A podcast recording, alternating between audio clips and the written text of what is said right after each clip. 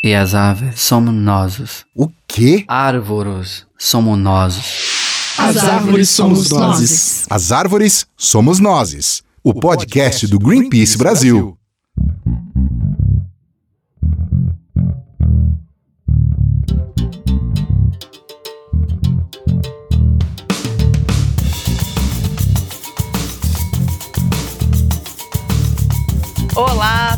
Todos, esse é o As Árvores Somos Nós, o podcast do Greenpeace Brasil, e eu sou a Thaís Herreiro. E eu sou Rafael Silva. E eu quero começar perguntando para você que nos ouve se você sabe o que os seguintes animais têm em comum: tartaruga de pente, garça, arara vermelha, mico-leão dourado, onça pintada, garoupa e lobo-guará. Alguém sabe? Acertou quem se lembrou que são os animais das nossas cédulas de dinheiro. Então, onde quer que você more aqui no Brasil, você já viu esses bichos alguma vez, pelo menos no dinheiro. Tirando a nota de 100, né, Rafa? Que eu vejo muito pouco. É, de 200 então, ninguém viu, nunca vi, só os falar. Nem se... Vai ficar pra, pra lenda urbana. Tudo bem, ela é nova, vai, não tá nem há um mês em circulação. Mas o que é importante a gente pensar aqui é que o Brasil tem notas de dinheiro super bonitas e coloridas com estampas de animais que representam a nossa fauna, inclusive alguns que estão ameaçados de extinção. E seria muito bacana se a gente tratasse esses bichos tão bem quanto a gente quer tratar o nosso salário, né? Seria. Mas a verdade é que o mesmo país que estampa suas cédulas com bichos lindos cuida muito mal da sua fauna. Vídeo que estamos vivendo no Pantanal, na Amazônia e no Cerrado agora, com as queimadas que estão devastando essas regiões. E circularam muitas imagens dos animais sofrendo com tudo isso. São macacos e jacarés carbonizados, onças pintadas com as patas em carne viva por pisarem no fogo, e teve até a cena de uma anta morta na beira de um rio. Não tem como assistir a tudo isso sem ficar triste. E revoltados, né, Rafa? É. é legal a gente comentar aqui que o governo brasileiro segue negando e minimizando as queimadas, espalhando informações erradas. É, teve o episódio do vídeo que ficou famoso, né, alguns dias atrás. Vamos lembrar que no dia 9 de setembro, o vice-presidente da República, o Hamilton Mourão, e o ministro do Meio Ambiente, o Ricardo Salles, divulgaram nas suas redes sociais um vídeo que negava a existência de queimadas criminosas na Amazônia e ainda mostrava em uma das cenas um mico-leão dourado. O bichinho estava lá na floresta vivo, seguro e feliz. Só que não existe mico-leão dourado na Amazônia. A espécie é exclusiva e só existe na Mata Atlântica, e mais especificamente no estado do Rio de Janeiro. Pois é. E ao contrário dessa espécie de mico que não existe na Amazônia, o que existe lá é muito desmatamento e muitas queimadas. Bom, a gente está contando tudo isso porque foi daí que veio a ideia do tema desse episódio.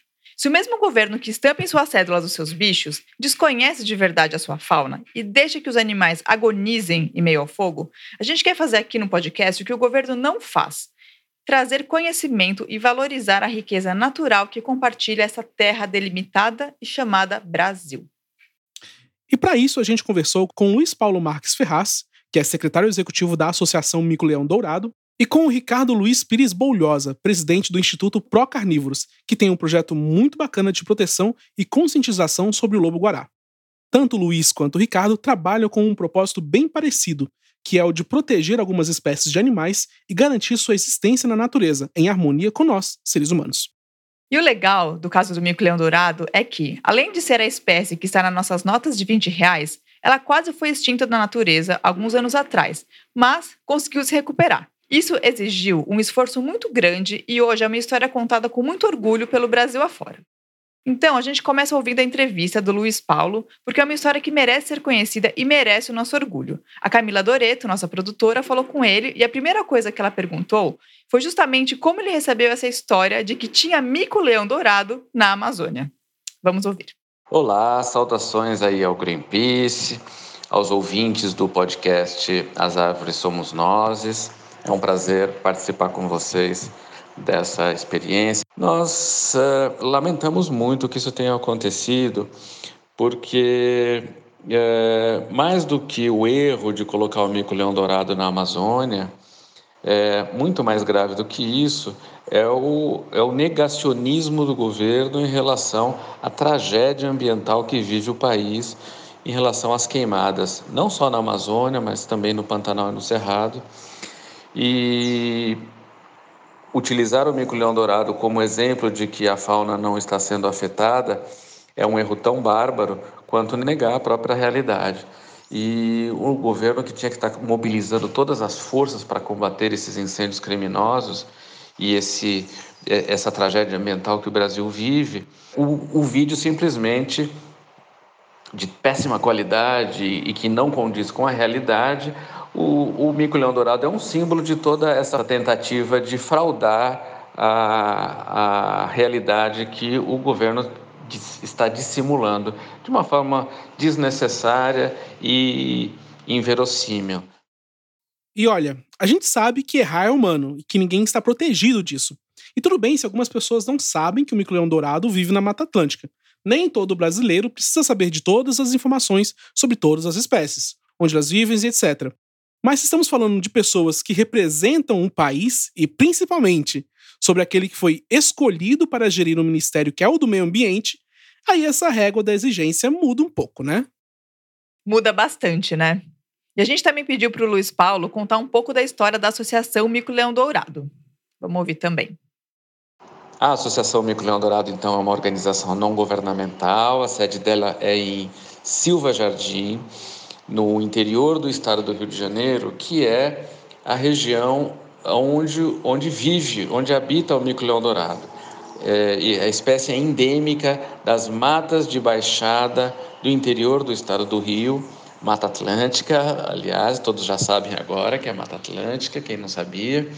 É, prime os primeiros esforços de tentar resgatar o mico do risco de extinção é ainda da década de 70, com a criação da Reserva Biológica de Poço das Antas, um trabalho pioneiríssimo do grande primatologista Delmar Coimbra Filho, que chama a atenção do mundo para o risco de extinção da espécie, e de lá para cá foram feitas diversas iniciativas que se consolidaram na criação da Associação Mico-Leão Dourado em 1992, e até hoje nós trabalhamos é, não só é, para salvar a espécie, mas num projeto de planejamento ambiental, de conservação da biodiversidade em toda esta região aqui onde a espécie vive, articulado com diversas outras organizações governamentais e não governamentais, nacionais e estrangeiras, as comunidades, os proprietários rurais, escolas. Hoje em dia, o nosso principal problema, a principal causa é, a principal ameaça que o mico-leão dourado tem ainda é o seu, a sua perda de habitat. A floresta que sobrou aqui é extremamente é, reduzida e fragmentada, e por isso nós trabalhamos para consolidar uma paisagem de conservação que ajude a salvar a espécie do risco de extinção. Então, como ele falou, né, a história de conservação do mico-leão dourado tem mais de 40 anos. E pelo que eu li, nos anos 70, esses animais não chegavam a nem 200 na natureza. Foi que ele entrou na lista de espécies que poderia sumir e houve todo um trabalho para evitar isso. Entre os trabalhos aconteceu a reintrodução dos animais que estavam em zoológicos espalhados pelo mundo. E isso ajudou a recuperar a população. Foi uma ação global de conservação. E aí, a gente perguntou para o Luiz Paulo qual a importância do mico-leão dourado e como ele chegou nesse risco de quase ser extinto. Do ponto de vista da biodiversidade, o mico-leão dourado ele é um, é um símbolo e uma espécie é, fundamental, não só por ser um importante dispersor de sementes, como por coordenar, entre aspas, como por liderar todo esse trabalho de conscientização, recuperação de, do habitat, recuperação das florestas, que contribui para uma imensa diversidade da fauna e da flora desta região aqui. Você tem muitos animais é, que não têm a mesma visibilidade, é, não, não, são cativantes, não têm a mesma capacidade de comunicação com o mico-leão dourado junto às populações, junto às pessoas, e isso traz um retorno para toda a diversidade e também para as pessoas, né? Porque se você está recuperando a, a floresta, você está recuperando a capacidade do ambiente de produção de água, de produção é, de, de, de uma riqueza imensa, de equilíbrio climático. Então, você está contribuindo para a melhoria da vida das pessoas também. Né? Então, o mico ele alcançou aí esse, esse status de símbolo é, não por acaso, né? Primeiro que ele esteve praticamente à beira da extinção, ele foi uma espécie muito visada pelo tráfico, principalmente pelas suas características como um primata, como um primata é, diferente, que chama muita atenção, desde a colonização, ele é um animal muito visado é, para o tráfico internacional e todo esse trabalho acabou reduzindo é, bastante, embora não totalmente como gostaríamos, este tráfico. E hoje o nosso principal problema de conservação é a descaracterização do hábitat, a necessidade de mais florestas, a necessidade de conexão das florestas existentes. Por isso a gente planta muita floresta aqui. A associação tem um programa de restauração florestal muito forte e com o envolvimento de muitos proprietários e parceiros locais. É, o Luiz Paulo falou sobre o mico-leão dourado ter sido muito visado desde a colonização, né? E aí, trazendo um dado legal, vocês sabiam que o primeiro registro desse animal é de 1519? A descrição feita dele foi de que eles eram, abre aspas, lindos gatos, próximos a micos e similares a leões, fecha aspas. Eles são lindos muito mesmo, legal, né? né? Muito bom. São lindos, é muito bonitinho esse bicho.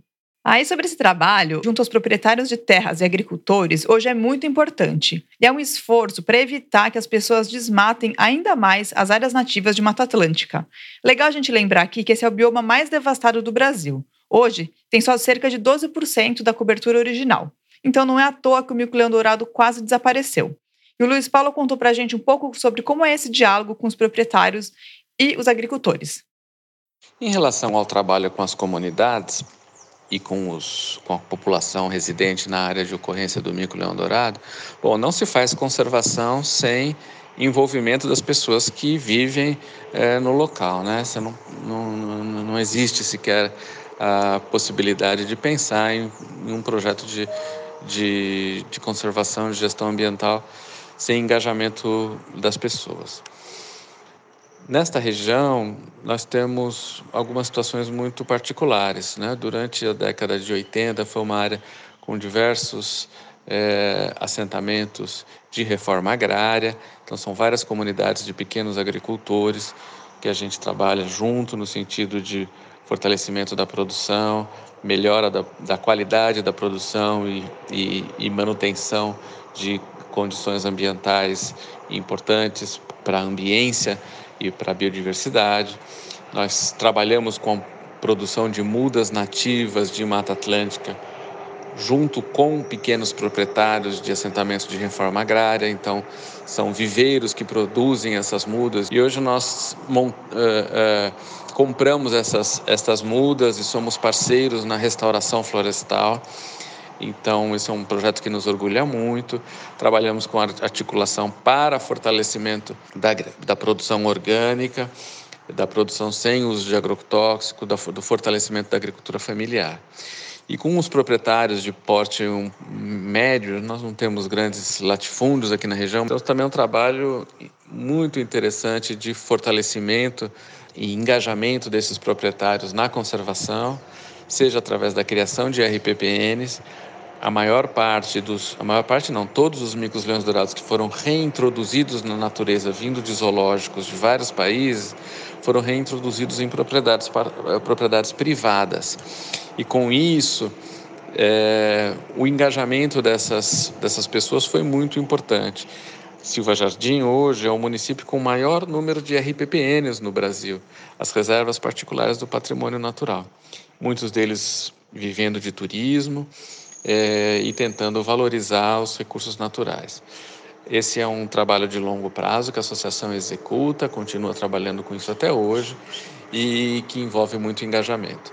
Também com as escolas da região, temos um programa de educação ambiental já com mais de 15 anos, com capacitação de professores da rede pública e envolvimento das crianças. E no momento, nós estamos planejando e trabalhando para implantar o Parque do Mico-Leão Dourado para visitação, para aumentar o engajamento das pessoas e para poder viabilizar um contato maior com a natureza, com a Mata Atlântica, com a biodiversidade, para aumentar aí a nossa, a nossa, as nossas parcerias com a sociedade para a proteção da biodiversidade. Bom, muito bacana essa iniciativa de se unir à sociedade, para conscientizar sobre a importância do animal, né? Um trabalho coletivo aí que o Luiz faz. Sim, muito legal, né? E também tem uma outra notícia muito bacana e recente ligada à conservação do mico-leão dourado, que foi a instalação de passagens na BR-101, quando a rodovia ia ser duplicada. Essas passagens funcionam como passarelas por cima da pista para que os mico-leões dourados possam atravessar a rodovia sem correrem o risco de serem atropelados. Olha. E o Luiz explicou um pouco mais para a gente sobre isso. Bom, as passagens de fauna que foram instaladas na rodovia BR-101 no trecho entre os municípios de Rio Bonito e Casimiro de Abreu, é um trecho pequeno, considerado o tamanho todo da rodovia, mas hoje nós temos aqui então o trecho com a mais com complexa estrutura de passagens de fauna de todo o Brasil, que são 10 é, estruturas de conexão copa a copa, é quase uma passagem de, de pedestres entre uma copa de árvore e outra dos dois lados da rodovia. São 15 túneis para a fauna terrestre, passagens subterrâneas sobre, sobre a rodovia e também é a adaptação dos vãos das pontes dos rios que cortam a rodovia. São nove passagens como essa. Então é uma, é uma complexidade muito interessante, resultado de anos de trabalho de mobilização, articulação e pressão para que essas passagens fossem executadas.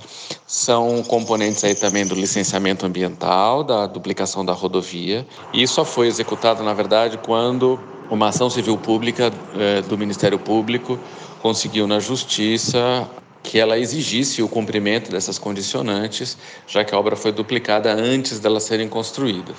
E agora, em julho, foi concluída então a última e mais importante dessas estruturas, que é o viaduto fundamental para conexão, porque você tem a formação de uma, de uma espécie de uma barreira biológica para a biodiversidade, com essa duplicação da rodovia. E com isso, a BR-101 iria isolar completamente a reserva biológica de Poço das Antas do restante da paisagem de conservação. E isso em outros trechos também. Então, é muito importante, não só para a redução de atropelamento, como também para permitir que, do ponto de vista genético, o movimento da fauna não seja interrompido pela infraestrutura é, humana, ou seja, a rodovia, uma estrutura extremamente importante para o desenvolvimento e que, ao mesmo tempo, traz um impacto muito forte na biodiversidade. Essa fala dele de harmonia entre as espécies é muito importante, né? Já passou da hora de tentarmos reverter ou pelo menos olhar para os impactos que nós já causamos, aprender com isso e encontrar alternativas para resgatar uma convivência baseada numa relação mais respeitosa com todas as outras formas de vida. Isso tem a ver também com que eu conversei com o Ricardo Bolhosa, do Instituto Procarnívoros. Eu fui atrás dele para conversar sobre o lobo-guará, já que esse animal virou manchete quando foi anunciado como estampa das notas de 200 reais. E, mais do que falar sobre a espécie, o Ricardo me explicou que o trabalho dele hoje é justamente promover essa relação de harmonia, de convivência entre as pessoas, as comunidades e os animais das regiões, do modo que ninguém, nem humanos nem animais, se sintam tão ameaçados e saiam perdendo. Tá, mas vamos falar do lobo-guará. Ter eles estampados ali ajuda em alguma coisa? Ele chegou a responder, falar sobre isso? Sim, foi a primeira pergunta que eu fiz para ele. Nós temos uma, um ditado né, no meio da conservação que diz o seguinte: nós só conservamos ou até preservamos o que a gente conhece. Então, eu acredito que toda essa divulgação que está tendo para a espécie, com o lançamento da nota de 200 reais, onde o lobo-guará é representado, é, vai trazer para a população o interesse em conhecer mais a espécie. Nós temos tido bastante procura pelos meios de comunicação, buscando informação junto aos pesquisadores para entender melhor e conhecer mais a espécie. Então, acho que esse lançamento tem toda uma questão econômica envolvida com relação a isso, mas da parte da conservação, a presença do lobo-guará nesse meio aí, é, na nota de, de 200 reais, está trazendo bastante curiosidade sobre o animal. E as pessoas estão querendo saber é, conhecer mais da espécie. E conhecendo mais, vão saber para que, que serve esse bicho, qual a função dele, qual a importância dele no ambiente quais são os impactos que ameaçam a, a, sobrevivência dessa espécie e formas de conhecer como cada um poderia contribuir com a conservação dessa espécie. Inclusive, essa história dos bichos foi comentado por algumas pessoas já. Nós recebemos no Instagram né, um vídeo que lembrava que a onça pintada está na nossa nota de 50 reais, mas na natureza elas estão em condições bem difíceis por causa das queimadas, principalmente agora no Pantanal. Você deve ter visto as imagens de algumas onças super machucadas e de até uma que precisou ser sacrificada porque não tinha chances de viver. É, eu vi, Rafa, muito triste. E é triste principalmente porque as onças pintadas são animais em risco de extinção. O Ricardo me explicou que, como essa espécie de onça vive em diferentes locais do Brasil, ela tem diferentes classificações quanto ao risco, mas em todos os biomas ela tem algum. Por exemplo, no Pantanal existem menos de mil onças pintadas por ali. Já no Cerrado são menos de 250. E a Caatinga e a Mata Atlântica são os biomas onde elas estão em maior risco. São classificadas como criticamente em perigo. Na Mata Atlântica, claro que tem a ver com o tamanho da destruição que já aconteceu lá, como a gente falou, e nesses dois biomas, Mata Atlântica e Caatinga, existem menos de 250 indivíduos de onças pintadas. É bem pouco, né? E aí você vê essas que morreram, que estão sofrendo, dá para entender o tamanho do perigo. E a gente perguntou também para ele sobre essa questão do impacto das queimadas justamente numa população de animais que já vivia em risco. E ele explicou, certo, Thaís? Certo, vamos ouvir agora. A onça pintada ela é um animal que precisa ter é, mata né, mata de boa qualidade e bastante água. Né, são, nesse caso, então, o fogo está destruindo essa, essa vegetação, onde ela encontra abrigo, faz as tocas. Temos casos, pode ter caso até de que, é, se o animal estiver com ninhada, Muitas vezes o indivíduo adulto consegue escapar do fogo porque tem uma capacidade de deslocamento, de correr, mas os filhotes, muitas vezes, se são muito pequenos, eles não têm condições e nem a, a mãe consegue salvar todos os filhotes. Então, muitas vezes eles acabam queimados. Tanto a onça como o lobo-guará também é a mesma coisa. Tem um impacto também sobre a base de presas, porque esse fogo está pegando uma série de outras espécies que são uh, presas para a onça pintada. Então, pode ter uma, um problema de falta de alimentação para esses animais, porque a sua base também está sofrendo uh, impacto. Como você mesmo falou, esses animais já estavam correndo risco, né, sendo ameaçados de sobrevivência mesmo antes dessas queimadas. Né. O Brasil, ano a ano, tem aumentado o número de queimadas. Do ano passado para esse, aumentou significativamente. Mas por que então eles ainda estão, já estão sendo ameaçados? Eu acho que é um, é um sistema mesmo uh, que, e um pensamento das pessoas que acham que os recursos da natureza são infinitos. Pelo contrário, né? Então falta educação, falta informação, falta de investimento em ciência para que as pessoas compreendam que os recursos são finitos e a exploração desse ambiente, as necessidades cada vez maiores de uma sociedade muito baseada em cima do consumo, ela acaba é, consumindo né, todos esses recursos de uma forma, a água, as matas, então cada vez mais o pessoal quer, as pessoas querem mais áreas para criar uh, gado para alimentar ou para plantar, uh, soja para produção pecuária, para expandir uh, os seus, a sua produção, e de uma forma insustentável. Né? Então, o que nós precisamos é, sim, produzir é importante, porém de uma forma mais sustentável, em que a gente consiga conciliar as nossas necessidades com as necessidades das outras espécies e a conservação do, do planeta. Né? A preservação de áreas naturais é importante para isso. Essa questão da conciliação aí da necessidade do que as pessoas, né, e do que os animais precisam é justamente o que a gente estava falando antes em relação ao mico-leão dourado, as passagens na rodovia, né? Isso é muito interessante. E a área que o Ricardo trabalha chama Dimensões Humanas.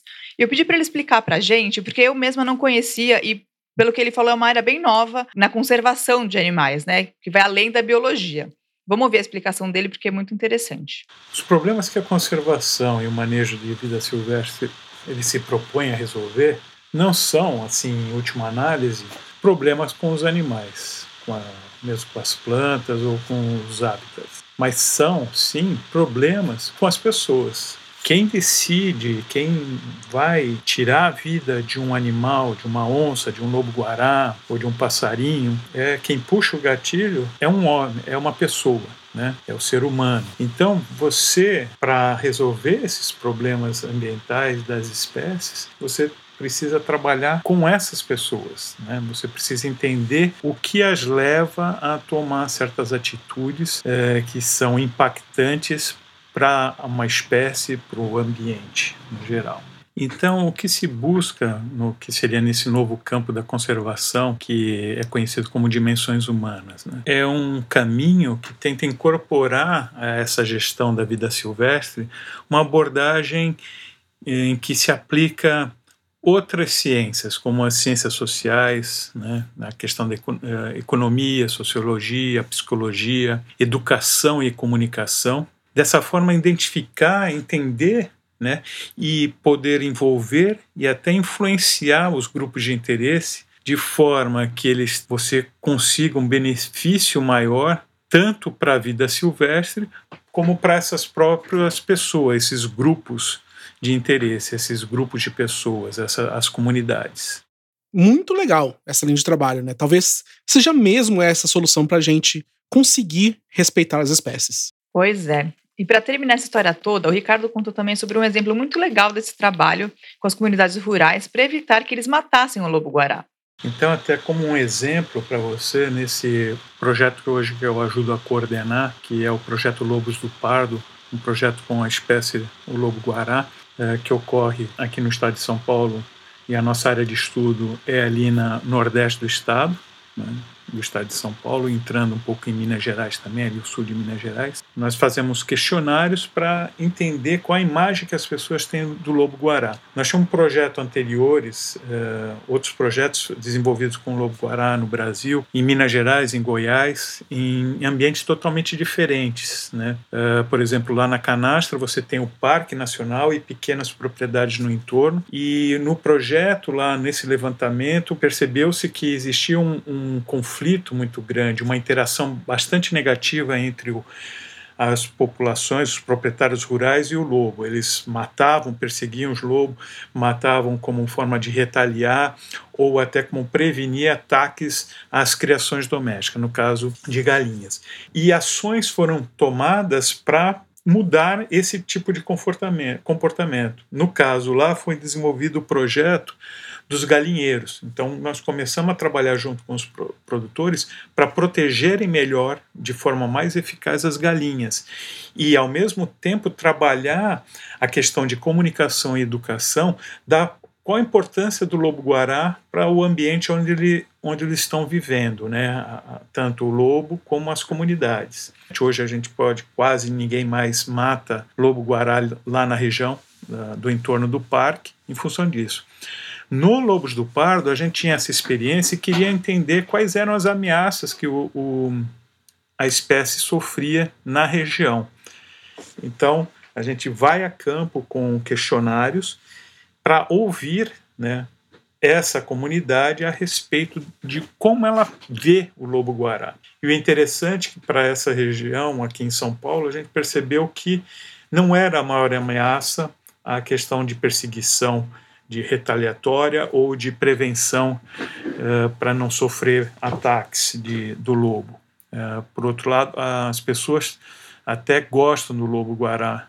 Percebemos que o impacto das rodovias é muito maior sobre a população da região. Percebemos que o uso do solo, a modificação dos ambientes, né, a fragmentação, isso representa muito mais ameaças à conservação da espécie na região do que uma perseguição direta pelos produtores rurais. E a Dimensões Humanas não oferece isso, né? esse, esse diálogo com a, com a, com a comunidade rural para entender o que, que eles estão precisando, como é que eles veem essa espécie, como é que elas veem o ambiente onde elas produzem, elas vivem, produzem, quais são as vantagens deles estar ali, quais são as desvantagens deles estarem ali produzindo e vivendo, e como a gente pode trazer uma harmonia melhor uh, para essa comunidade em termos de qualidade de vida, de uma produção mais sustentável e buscando a conservação e a preservação da biodiversidade na região. Bom, o episódio de hoje fica por aqui e eu espero que vocês tenham gostado de conhecer um pouco sobre a situação e sobre a história dos animais da nossa fauna.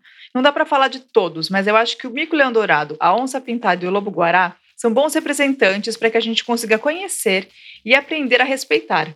e então proteger esses animais tão importantes que vivem com a gente aqui no Brasil. E se você gostou do conteúdo, compartilhe esse episódio com alguém que você acha que vai gostar também. Isso ajuda bastante a gente. Obrigado a todo mundo que ouviu. Obrigado também à nossa produtora, Camila Doreto, e aos entrevistados Luiz Paulo e Ricardo pela sua participação. Como sempre, os links para tudo que a gente falou aqui, para quem quiser saber um pouco mais, vão estar no greenpeace.org.br/podcast. Você também pode mandar uma mensagem para a gente ler aqui no próximo episódio. É só mandar para social.br@greenpeace.org ou deixar um comentário no nosso episódio. Até a próxima, pessoal. Tchau. Tchau.